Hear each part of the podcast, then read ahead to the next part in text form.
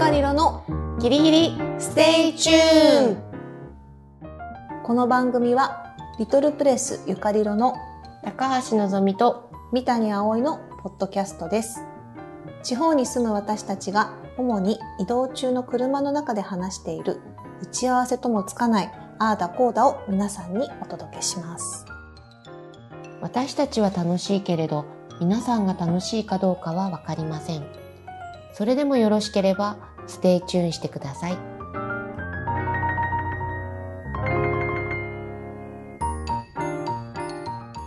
ちょっと前の話なんだけどさうんうん。はい8月26日にさはあのアナウンサーの堀井美香さんお秋田に来てさ朗読会やったんだよね。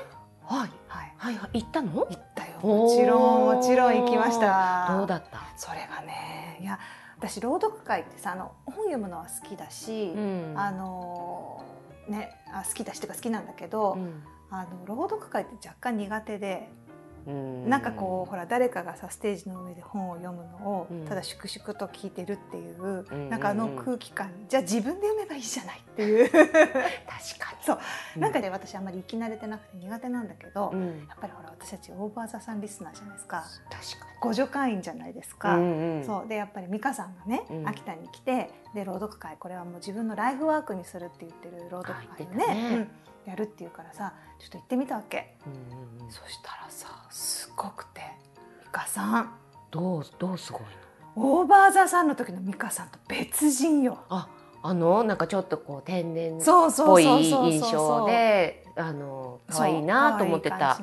もう別物で、えっと、主人公がね小林滝次ってあの、えっとうん。プロレタリア文学で知られてる人で、うん。出身が秋田なんだよね。で、えっと、その滝次さんのお母さんうん。の、えっと、一人称で、うん。えっと、語られるその滝次が生まれてから最後死ぬまでの文章、うん。あの作品をうん。朗読されたんだけど、うん。そのお母さんが80何歳だか90何歳だかっていう設定でそれで昔のことを思い出して語るっていううん。小説で。うん。なんか急にこう朗読会って本見ながら喋るはずでしょ、うん。それがさなんかこう観客の方向いてさ急にこう喋り出したからさえどうしたの？と思ったんだけど演劇が始まったのと思ったんだけど。うん。いやそれは朗読会だった2時間も。座りながら2時間観客の方を向いてそうもうそれなんか一人芝居あに近いってこと？ねそんな感じだね。う。ん。えっと後ろにねサウンドアートの映像とか流れててちょっとこう補足的にその今喋ってる場面とかが、うん。あのアニメーションみたいな感じで現れたりとか、ピアノの生演奏がちょっと入ったりとか、だから本当になんかこう総合芸術として、うん。あの本当に舞台を見てるっていう感じで私9歳の娘を連れて行ったのね。うん。なんだけどあのお話だけでこんなに泣いたの初めてっていうぐらい本当になんか臨場感があって「やだ堀井美香さんってこんな一面があったんですか?」ってなんかますます好きになっちゃったっていうそう楽しい回でした。娘さんも泣いて、うん。葵さんは？もうね私ね手ぬぐい持って行ったんだけど足りなくて バスタオル持ってきゃよかった。そんなに？本当に。へえそっかはいそっか。うんあー行けばよかったかななんて今ね実はあれでしたよ。うん。あのスーさんも会場にいらしてまして、えあった？あった？あったとか見見たの。それがさ隣に座ったマダムがさ、うん。あの私があの、えっと、堀井美香さんの朗読会のそのグッズをねうん。かその買ってその場で着て T シャツなんですけど、うんうん。着ていたのを見かけてたと思うんだけど、うん。声かけてくれて、うん。ちょっとちょっとってあそこにスーさんいらっしゃいますよってえー？初めましてなんもだよね。ちろんもちろん全然知らいない人で、なうん70代ぐらいかな。あのあちらにとかって言って「えほらあそこの黒のノースリーブえどこですか？あいたー!」とかって言ってでその間終始こうお互いの手をなんか謎に握り合うっていう。握り合う。そう。ななもうギュッじゃなくそうそうそう。てサワサワしてる感じ。そうそうそう。握って握られて。えー、でもなんか秋田の人ってほら、なんか知ってる人にはさ結構こう親しげにさこうあの接する人多いけど、うん。人見知りだからさ、うん。なかなかそういうのないじゃない？でもやっぱぱりこう OVER THE SUN リスナーっていそう。うのが分かったら、うん。急に距離が近くなってそうなのに握って握られてそうなんかの楽しかったなんか。でその方とさいろいろその OVER THE SUN の話もしたし、うん。美香さんってこんなにすごいんですねっていう話とかさ、うん。感想をさ2人でこう言い合ったりしてさ、うん。なんかこういう交流が生まれるのってその番組でもないわけだよね、うんうん。もう OVER THE SUN でもないんだけど、うん。なんかこうそこきっかけでつながった、なんかつななんかこうその時だけのつながり、うん。全然もうお名前も存じ上げないし、もう一度お会いすることができるかどうか全然わかんないような方なんだけど、うん。なんかその時のこのなんかやり取りがすごくあのいいものだったなと思ってさ楽しかったですよすごく良かったです。ね。うんっていう感想。あちなみにねゆかりろのギリギリ stay tune のリスナーさんもちょこちょこおいたの？いました。何？声か声かけられました。あらな何何なんて？あの OVER THE SUN 聞いてますよね。そっちも聞いてますよねっていう感じ、うんうんうん。うんあのギリギリ stay tune も聞いてますよ、うん。ねやっぱり OVER THE SUN のリスナーだったんですね。みたいな感じ。ああそ,、うん。そそうそうでしょうあそっかそっか。じゃあ二重のれ一体感が生まれて、うんうんうんうん。なんか楽しかったなと思いました。いい日だったね。楽しかったな、うん。またやってほしいなと思った。あの秋田でもぜひやってほしいなって。うんうん。うん、思いましたよ。ぜひまた。今度機会があったらねあ今度こそ行く。行った方がいいと思うよ、うん。行こう行こあいい話だったう、ね、うん、でした。ははい。いというわけで。はい。今週も始まりました。ゆかりろのギリギリステイチューン。ゆかりろ編集部の高橋のぞみと。三谷葵です。よろしくお願いします。よろしくお願いします。いや本当またやってほしいな。うんうんうんうん。うんというわけではい、今日はうん、第9回もう9回？回はあ。早い早いね。早いような、ね。ううん。ん今日は何話、テーマで話しましょうかね。あそうそう。ほらさっきさ、うん。あの会場であのゆかりろのギリギリステイチューン聞いてますよっていうリスナーさんがさうん、と何何人かお会いしたよっていう話したじゃないですか。でなんかあのーいろいろ感想をね個人的にいただくんだよね。そうなのよ。そうなんかあのーぜひね皆さんあのメールとかツイッターとかあとはえっ、とインスタの DM でもいいからそういうところにくれると嬉しいんだけど割とこうあのこっそり個人的に特に望みに集まりがちなんだけど普通にお話ししてる時に突然、聞いてますよ。って言われて。今全然違う仕事の話とかしてるのに、うん。なんかラジオあのポッドキャストの話とかされると、思わずなんかヒーって なんかすごい集まってくるんだけどねできればねやっぱり、うんうんうん。あのメールとかうん。でもらえると心の準備がはいあのメールとかだとこういうところで読みやすいんだけど個人のほらね、うん。メッセージとかで来るとさ、うん。あのなかなかこう読むタイミングがずれちゃったりとか、そうね、うん、っていうのがあるから、うん。うん今回はあれでしょ？それをちょっとまとめて振り返り？そうだね、うん。そう。今までまあ今、えー、と 9, 9, 9回目なんですけど、まあ 1, 1回目から振り返ってうん。あのその時に話したことののその後の話とか、はい。あのリスナーさんからもらったその後のあの感想とかを交えて今日はあの振り返りの回とでも言えばいいのかな？なんかねあのそんな私たちってやっぱりこう10回目とかそういうキリのいい時じゃなくてこう9回目にやるところがポイントだよね。なんで9回目にちょっと早まってやっちゃうんだろう？待ちきれない。なんか 待ちきれなくていいもう今日やっちゃおっかっていう話でね。ねえそういうことでした。そうですはい。ね、そういえば昨日かな？うん。昨日突然 LINE が届いて、うん。一言だけ、うん。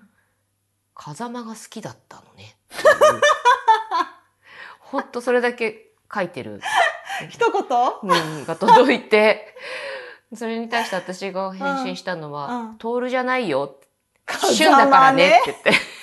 風間は、この人ね、本当に同世代の、うん。ほぼ同い年の人がくれたからさ、うんうんトールだと思ってたら困るなと思って。これあれだよねちょっと分かりにくいから解説すると5回目の学年概念、あ、うんあの人とは学年年が違うからっていうところの中で誰とも学年は全く被ってない風間俊介の名風前が出てきて風間俊介を俊って呼び呼ぶ妄想をね、そうそうそうそうあの散々した。私のそれ2個下なんでしょ？確か。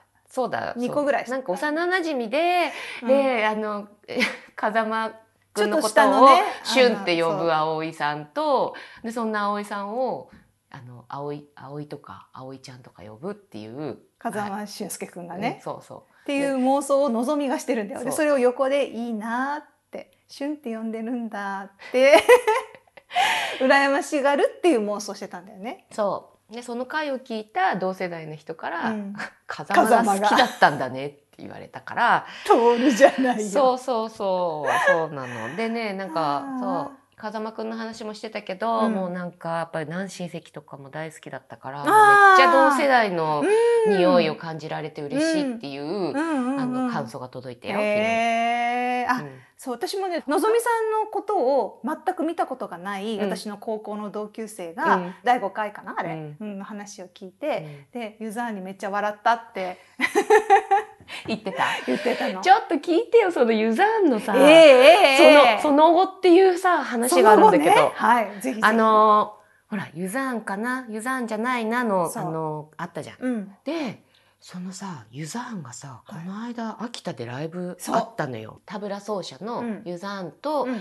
サントゥールっていう楽器をん演奏しているうん。新井貴弘さんっていう人の2人のライブが、この間の9月？1日？1日かな、あの小松クラフトスペースっていんうところで開かれて、であのーまあ、もう私は速攻申し込んでたから、あ行ったんだけどさ、会えると思って。うん。うんでその時の私の目標は、うん。あのひそや密かな野望としては、うん。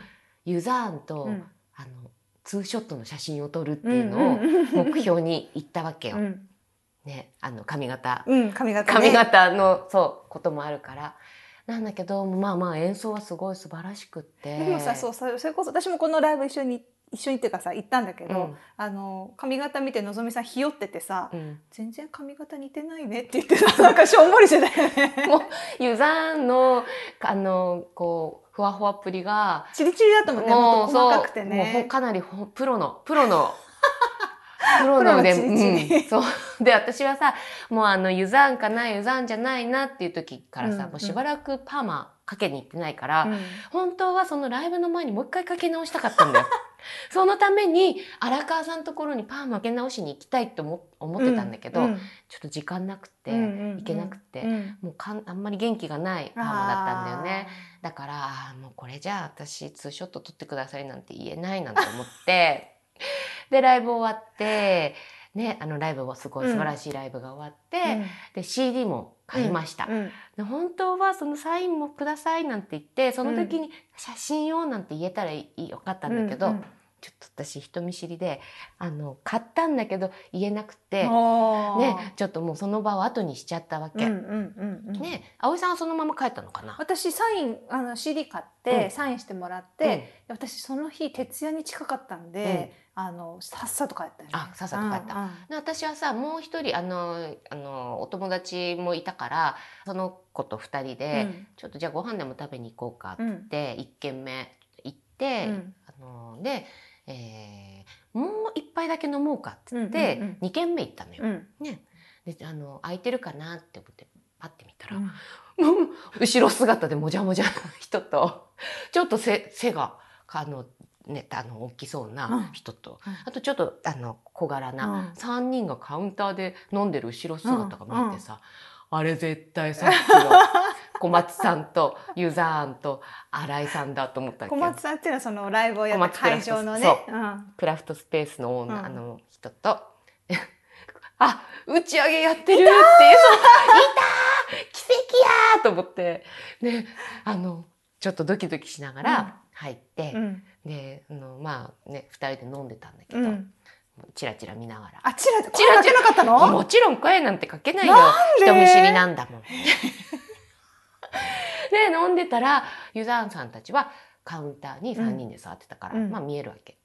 で私たちはまだ飲んでて、うん。でもその人たちがおもむろに立ち上がり、うん。お会計を始めたの。うん。うん。あ帰る帰るねどうしよう。え声かける？なんて言って。であのだけど声かけられなくって。なんともじもじしてること。本当に。っごい。もじもじ。あなたさすごいね。高橋もじみって呼んでくれる？もういやいつもそんなことないのになんか本当にそういう時はもじもじするんだもじもじしちゃうんですよ。へそう、ーそれで、あ、新井さん出ました。ユザンさん出ましたっていうさ。で、最後小松さんが出るって時に小松さんになら声かけられると思ってさ。知り合いだからねそう、小松さんはもう、あの、知り合いだから、で、小松さんっつって声かけて、うんあ、先ほどありがとうございましたって言ったら、うんあ、いらしてたんですかと。うんうんうんうんえ、いましたと。うんすごいいいライブでしたって喋ったら、うんうんあ、じゃあユザーンと、あの、新井さんちょっと呼んできますよって言ってくれて、うんいやいや、いいです、いいですよってうん。言ってたんだけど、うんおーいって言って呼び戻してくれて、おーいあ、で、あわわわと思ってたらさ、戻ってき,、うん。来たのよ、どうもって言って。で、さっき、うん。あの、ライブにいらしてた二人ですよって言って、うんうんありがとうございますなんていう話をしててさ。そしたら、なんかユザーンが私の顔っていうより、頭に目がこういってる感じがしてさ、ん。うんうん。うんこれは、と思ったら、なんかうん。髪型、俺と似てない？って。やでもいや、もうこれで、もじみ、っ た心の中でガッツポーズ、きたーと思って、あ、私から髪型似てるっていうふうには言えない、あの、元気のなさっぷりなんだけあど、パーマの元気パーマのだねユザーンさんの方から似てないって言われたってことは、これはもう言える。もう似てるね。うん、もう似てる認定。で、すいません、あの、二人のツーショットの写真を撮ってもらえませんか？と。もじみからの、のぞみに、もじみからのぞみに、また、もう舞い戻った瞬間、ツーショット撮ってくださいって、はっきり言ったら、いいよいいよって言って、もうがっつり肩なんか組まれちゃってさ、そうね。あのもう顔なんか入ってなくていいの。頭頭だ 頭だけでもちゃんと全部あの入れてくださいって言ってあの写してくれる人にリクエストト出して、とあのうん。無事にツーショット、念願悲 念願の願のねはいツーショットが撮れたっていう話。ああこれ次回のツイッターに載せたいぐらいだけどこれはユザンさんに怒られるかもしれないね。あでもその場でねユザンには言ったの。あ。あのいや実はなんでツーショットを撮りたいかっていうと、うん。私うんたちうん。ラジオやってて、マジ？そう、うん。それであの、ユザンかな？ユザンじゃないなっていうエピソードを 喋ったんですよって言ったら、何そのユザンかな？ユザンじゃないなって何の話って言うから。そそうそう、だあれは私の中でも本当奇跡起きたと思って。えそれじゃあ告知画像で載せていいのかしら？多分大丈夫だやったーと思う。みんなに見てもらえる嬉しいユザンかな？ユザンじゃないなっていうのの。望みだなそう。リアリアルなねう、ん写真を見せ、見せられやるかなっていう、いうはい素晴らしいそうその後日談がありましたい。やー私あの写真さ朝起きたらのぞみさんから「奇跡が起きたよ」ってそうメールが来て「ん?」と思ったらツーショットの写真送られてきて「おー!」寝起きの一枚、ツーショット。ってなって。でも私そのもじみの望みをあんまり知らないから なんかこうあのずっとあの これな。そうそうそう。ずっとうらうらうらうらあの小松クラフトスペースに居座ってでなんかあのユザンさんに髪型似てません？ツーショット撮りましょうよってこう家に自分から言ったのかと思ったら行ったと思った？そんなにもじもじしてたと思わなかったよ。ちょっとね、いざっていう時にもじもじしちゃうんだよね。意外な望みのはいもじみの一面を、そう、あの本当願えば叶うね。いやーみんなも願おう。あねあよく言うよね、うんなんか成功し叶うからた人とかってさ本当、うん。そうだよ。願えばっていうか、口に出してれば叶うなっていう。これ。本当なんだ、いうん、実感？思う。うん、あ、ゆざんのは口に出出せなかったけど。や私には言ってたよ、あ、それはね、裏でね、言ったけど、うん。そう、そうなの、そうか口に出してれば叶うんだね。そうそんなこともありましたよ。っていうね。あのユザンさんの話した回っていうのがさ第6回でさ、うん。あの時にさあれですよ浅漬けのお話とかさあの秋田のその揺らぐ美味しいってこれの話してさ、うん。これマジで最高だったよね。あの何が最高ってのぞみのお母さんがね千鶴子そううん。千鶴子が生電話でこう話してくれた、うん。あれみんなすごい笑ったって言って。そうそう、あの、あれが放送されたの、うん。まあ、毎、毎回、うん。まあ、各週の土曜日のはい。朝午前中10ね時かな、そう。午前10時うにん。公開されるっていううん設定にしてるんだけど、うん。そう、あのーお友達からね、うん。何時ぐらいかな？11時ぐらいかな？DM 届いて、うん。なんだろうなと思ったら、うんもうなんか、のぞみの母に思いっきり生電話っていう、あの、告知の時にさ、文章載ってんじゃん。うんうんうんあの、コンテンツのさ。で、それを見て、もういても,、いても立ってもいられなくって、うん申し訳ないけど、ちょっと全部飛ばしてね。うんうんまずそこの部分だけ、あの、もう一刻も早く聞きたいと思って聞いたら、うんめっちゃ笑ったっていう、のぞみ母最高っていう、はい、あの、届きましたよ。最高ででしたよねあの時うんなんか一番自然だったって。うんそりゃそうだよね。だって、あの、放送されるって知らない。で、のぞみからのただの電話だと思って、いつものね、うん娘からのの電話だと思ったら。で喋ってるから、うん。それはめっちゃ自然体でさ。でもやっぱあの自然体が良かったっていうのがね、うんうんなうん。何個か届いたかうら、ん。うん私たちもそう。あんまりね、飾らずに、いつも通りの。もうさすがに9回目ともなるとさその化けの葉皮もはげ剥がれてきてるっていうかさやっぱ文字身も出てくるしさ ねえそう。まあ最初の頃みたいな、こう、ちょっと、緊張してたもんきあ声が違うよね。うん、うん違うと思うあれはなんかもう、うん、そう。あそこからは出したけど、うん時々文字身になるからさ。あの浅漬けの話もしたじゃない？うん。あ浅漬けね、のー米、米の方の浅米漬けね。の方ね、漬物じゃないよ、うん。あの米とお酢とお砂糖で作る謎のとろっとしたおかゆみたいな食べ物なんですけど、それをさ食べた時にスッとするっていうのは確かにって 結構何人かから言われた。マジで。うん、ああのスッとするっていう感じはあの分かりますって言ってたよへね。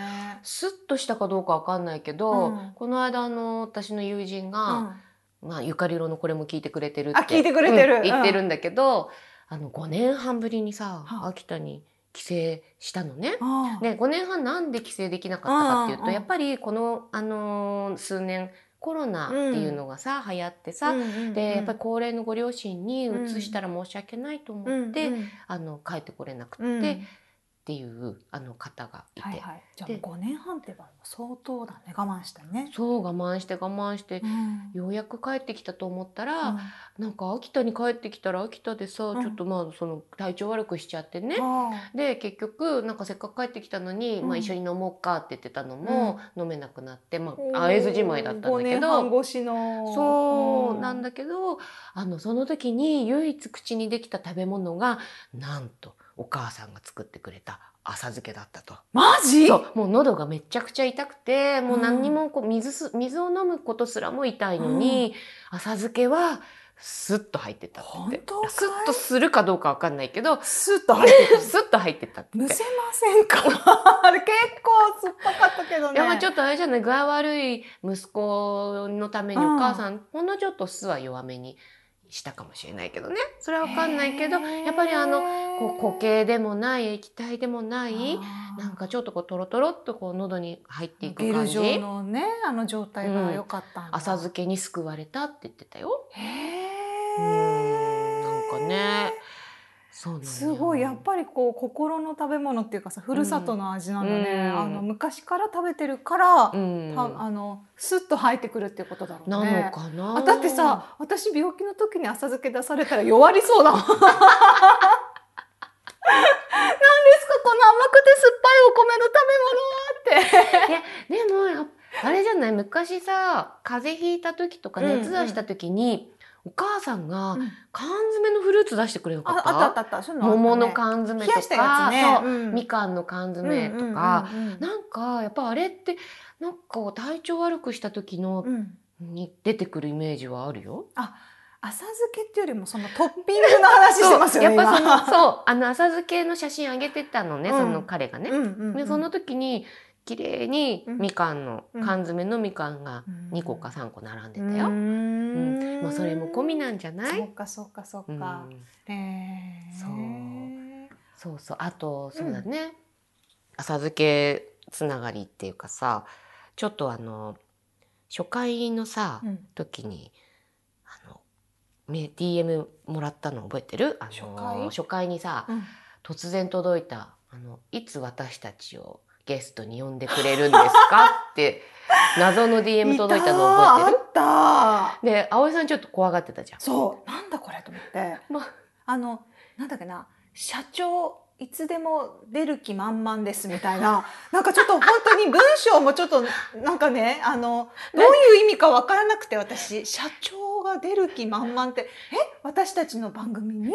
お呼びしてないけど ちなみにどちら様ですかっていう感じね。葵さんは思ったんだそうよね。そうそうそうあのちょっとこう面識ないからださ。からうんここ初めてポッドキャストやってるじゃん、うんあこういうのもねなんかこれから増えてくるのかねなんつって ちょっとこういぶかしく思っていた。そうね葵さんはさ面識ないんだけど私、うんあのあれねカフェノルンさんっていう あのところからの DM だったじゃん。前知り合いだったかと思って。あれねそう私あのあそこ美味しくってさ、うん。たまに。ルンさんってどこにあるの？ほんとね秋田市のねうん。優和っていうね、ちょっと。秋田空うん港に近いところだからそうち、から車で30分ぐらいかかるところにあるんだけど、うううとにかくご飯美味しくって、へ何よりねお店の人が人柄が良くてまあその人たちに会いに行く感じなんだけど、その人からの DM だったのね。あれさ本当にでも一回目だったよ。そう、ねラジオ聞きました、うん。それうちの社長ゲストに出る気満々ですみたいな感じだったじゃん。だからね応援してくれてるなと思って私はさうん。嬉しく思って見てたの。でその人がうん。この間さインスタの投稿を見てたら、うん。ある時突然そんないつも美味しそうなご飯出してるうん。ノルンさんが「うん。今日浅漬け出します」えカフェで？カフェで。カフェで浅漬け出すの？今までパフェとかあ。クリームソーダとかはい。タコライスとか出して、まあ、はい。定食以外のね、はい。タコライスナポリタンとか、うんすっごい美味しそうなものばっかり出してるうん。ノルンさんが、うん。今日浅漬け出しまマすジかー！聞いたこれこれ。これ何ですか？あギリステチュ効果ですか？絶対絶対ギリステチュ聞いてると思って。本当？タイミング的にも？そうそうもちろん。だからさすっごいなんかさまあポジティブに言うと応援してくれてるっていうか。食べに行かなきゃいけないやつだそれ。浅漬けを？そうそうじゃない？ああそうかも。すごい嬉しい。そう。だってカフェで浅漬け出てくるって超斬新なんだけど。なかなかない やばー。いやあれはねちょっと嬉しかったな。うんそれすごいね。カフェのメニューにまで なんかあの影響を与えてしまったというか。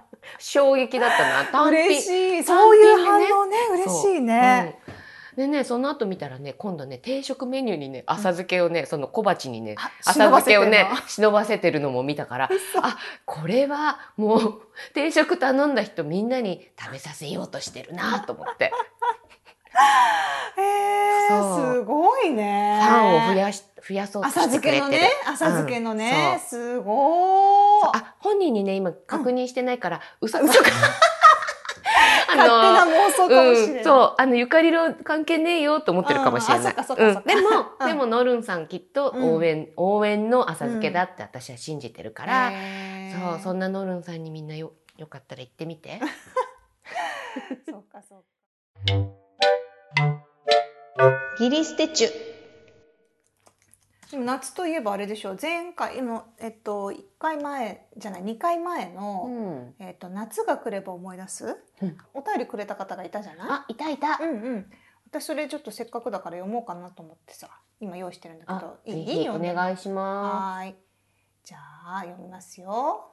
じゃあこの方ギリステネームって書かれてます。オターさんですね。はい。のんちゃん葵さん。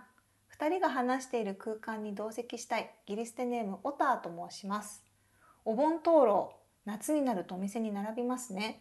私の記憶ですが祖父母の家ではお盆になるとお仏壇の他にお盆棚を作ってお先祖様のお先祖様？ご先ご先祖様。うん。ご先祖様のお帰りをもてなしました。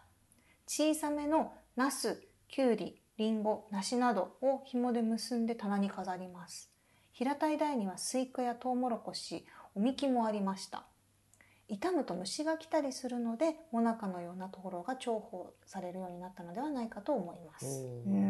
なるほどねと思った確かにね。うん、で造花の野菜バージョンというところではないでしょうかと。はあ。それがもなかになったのかな。ああそううん。か、これはだからお盆の風物詩でしたと。うん。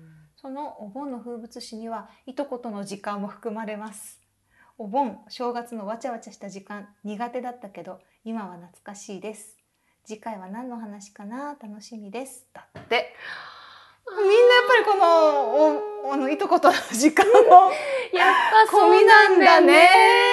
ね。なんかさ、本当全然いとことかはの嫌いじゃないよもちろん。なんだけどやっぱりさ、年に2回の2時間とかがさ、うなんかこうギュッと緊張をさ文字見だしさ、ん。文字見ね。そう。文字見がねやっぱ望みに変わるまでの間として2時間は若干短いのよね多分ね。ようやくねのぞみにか戻ろうとした瞬間に「はい帰るよ」って始まるからさ。あー。と思ってさ。まあまた次文字見からだもんねスタートがね。でもお母さんが書いてるように、うん。確かうんうんに、うん。なんかさ今となって思えばさ、なんかこう懐かしいっていうか、うん。もう今なかなか集まらなくなったじゃん。いとことでしそう。ょ。うん。ね、みんな大きくなっちゃったらそれぞれの家族なりさね。それぞれの世界ができたから、やっぱりこう親戚同士で集まることもうん。少なくなってう、ん。うん親戚のこう単位が変わるっていうのかな、そうだね。うん、兄弟の子供たちと一緒に集まるみたいな今私たちはね、だからそのお父さんの兄弟と集まるっていうのから自分の兄弟の家族と集まる方がこう増えてきたから、うん今となってはやっぱり懐かしいしきなんかいい時間だったよね、うんだったよね。うんうん、苦手だったけど今は懐かしいですって書いてる。ねえおたさんありがとうございますありがとうございます。ねおたさんね。ねなんかこうしみじみするね。いいうん夏休みの。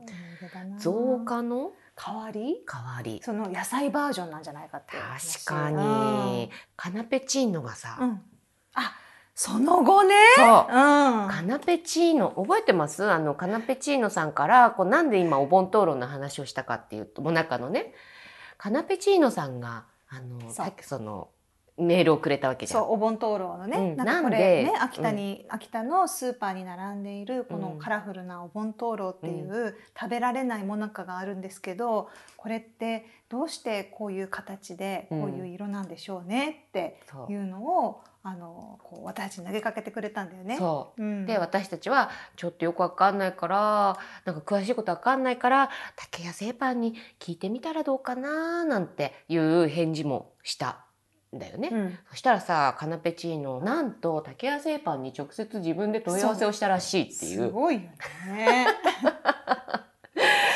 ほんと、ねそしたらなんだっけねえーっとねあこれはカナペチーノさんが私たち、そのがラジオでお話しした後に自分でインスタグラムにうん上げてた投稿を読ませてもらいますね。はい。はい、えー秋田のスーパーで見かけたカラフルなもなかお盆灯籠気になったので販売元竹谷製パンにお問い合わせしてみました。すごい。どうやって使うの？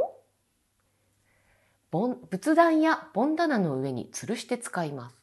秋田ではトロンコと呼ぶことも、うんどの地域であるもの？これに関しては確認できたところだけですが北海道青森秋田岩手山形などの一部の地域全域ではなく点々と散らばって使用されているようです。んあ秋田県全域ではなく秋田県の一一部部とか、ね青森の一部とか。へえ。いつ始まったの？っていう問いに関しては昔すぎてわかりません。昔すぎてわかりませ。うんんそのぐらい人々の生活に馴染んだ恒例のお盆の習慣です。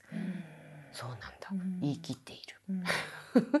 うん竹谷製パンさんに聞いてこれが返ってきたのかな？ねすごいねね、ちょっと引用させてもらいました。うん竹谷製パンさんもありがとうありございがとうございます。まカナペッチーノさんもその後の動きありがとうございます。ね、私たちには追い切れなかったところを、ねえうんはい、まあ興味があの溢れたってことでしょうね。カナペチーノの。なるほどね。ほんとねうんそうカナペチーノさんも関西の出身なんだもんね。うんだからやっぱりこう違うところから来てる人だから気づける面白さみたいなのがあるかもね。うんうんうんうんっていうかさ、あのそのお盆に親戚集まる話あったじゃん、、はいいとことか。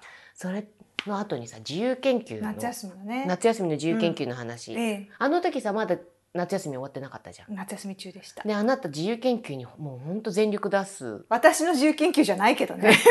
そう今ほらそれが親子でさ、ええ。あの全力出そうとしてたじゃない、はい。はい。でその後もう夏休みが終わって、終わったうん。学校始まったじゃん、はい。うちも出したよ。出した。うん。うん。あなたの家結局うん。どうなった、うちは、えっと、上の子が、えーうん。作曲部門で優秀賞を取りました。優秀賞！はい。優秀賞！ありがとうございます。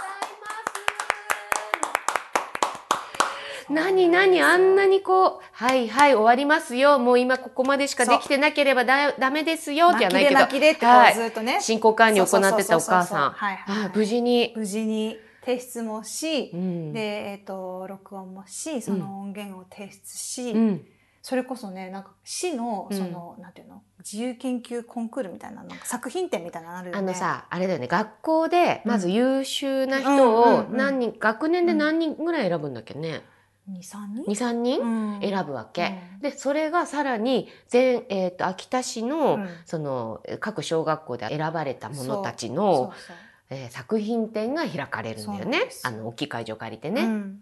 だからそこに選ばれるっていうのはかなりうん。名誉なことなんですよ。そうなんですよ。その作品展にまあ作品を出しました。うんで、えっとこ去年も曲作ってて、今年も曲作ってんだけど、うん。今年は、うん。えっともう本当に一からコードの進行も自分で決める、え伴奏もメロディーも自分で弾くっていううんうんうん。のでやったんだよね。へえちょっとよかったら聞いてやってください。でなんていう名前のあのタイトル。な？のタイトルは波風のメロディー波。風のメロディー。はい。なんかね本人的にはちゃんとこうね波の感じとかが出てるところとかね、うん。いろいろあるらしいんでねよかったら後で聞いてくださいね。いや聞きたいよねこれね。はい。ちょっとさ流す流せたりするかな？あのうちの息子はギターを先生に習ってるんだけど、うん。ギターの先生、うん。あの小野リカルド凛太郎先生っていう秋田ではもう有名な、うんプレイヤーとしても有名な先生で、まだ若いんだよ。30そこそこぐらいの若い先生なんだけどすごい有名な先生でその凛太郎先生に習ってるのね。うん。でで録音とか手伝ってもらったりとかそのあ編曲のそうそうそう編曲のところも手伝ってもうんうんらったりして、うんだからお母さんが頑張ったっていうより先生が頑張ったっていう感じかな。そこまで自分でもなんか今年はこういうことやりたいあの面白さが分かってくればあの自分でやりやるようになるよね。6年生になった時は本当に私はほとんど手がかかんなかっ進行管理だけ？たそうそうそうそお。う 夏休み終わるよーっつって。そろそろここまで行ってないとダメだよーそうっつって。そうそうそうそれだけへー切り捨て中？でもさなんかあの本当に最初の頃からお便りくれてる人たちがさ、結構その県外から秋田に来たよとか、うんうん。あとはこう U ターンであの一回外に出て秋田に戻ってきたよとか、うん。なんかそういう人から結構なんかお便りもらってさ、ねそうだね。でなんかうんうんそうそうわかるみたいな、うん。なんか私たちがこう感じてる面白いとか、まあ、不思議とか、まあ、うん。ちょっとした日常の中の、えっと、いい意味での面白い違和感みたいなさっきのお盆討論みたいなね、なんかそういうのすごいわかるって言ってニヤニヤしながら聞いてますよっていう人とかさ、うんうん。なんかやっぱりこうあのい地方移住なんていう言葉でなんかこうくくられない、うん。なんかちょっとそこからはみ出す面白さみたいなそういうものに共感しますよみたいなうん。話が結構ね前も村子さんとか福良子さんとかさ、うんうんうん。くれたなと思ってさそういう人が聞いてくれてるのはなんかね嬉しいなと思ったりして。そうだね。あうん。と、そうそのなんかねあの遠方から秋田に移住した人とか、うん。とまた逆バージョンでさ、うんうんうん。最近あの秋田に住んでたんだけど、うん。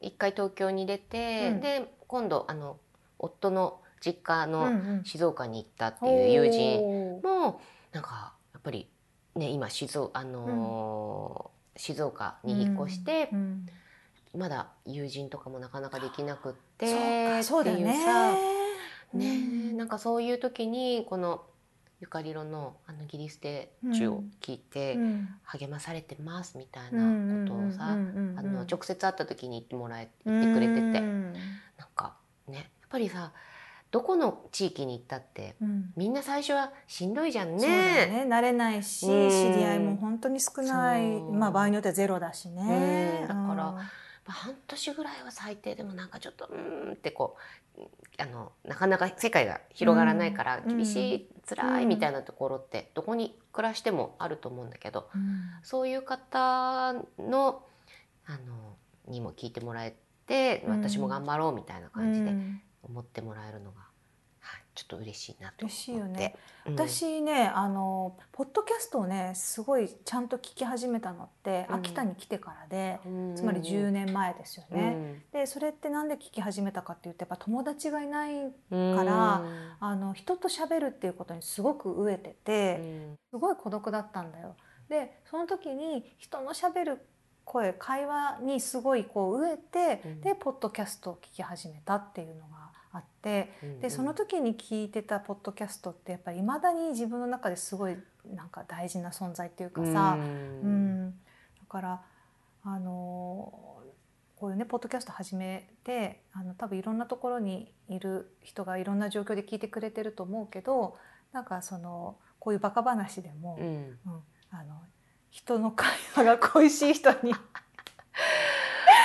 聞いてもらえたらあの支えになるってほどでもないにしてもさあの耳がその間はこう楽しいとか、うんそういうのだけでもすごいいいなと思ったりして。そうだね。うんうんうんうんうんいや本当になんかこの声っていうツールは面白いもんだなと思そうだう。ね。うん確かに。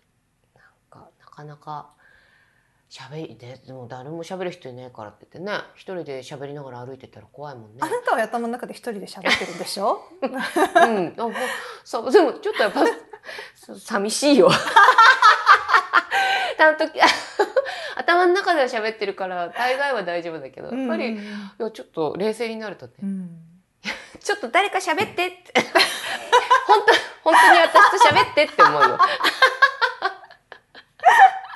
そうだね。ね。そんな感じでだから誰かの、誰かにとって、うん。そういうちょっとのうん。休息になれたら、そうだよね。慣れてるなら嬉しいかな。嬉しいねっていう感じですね。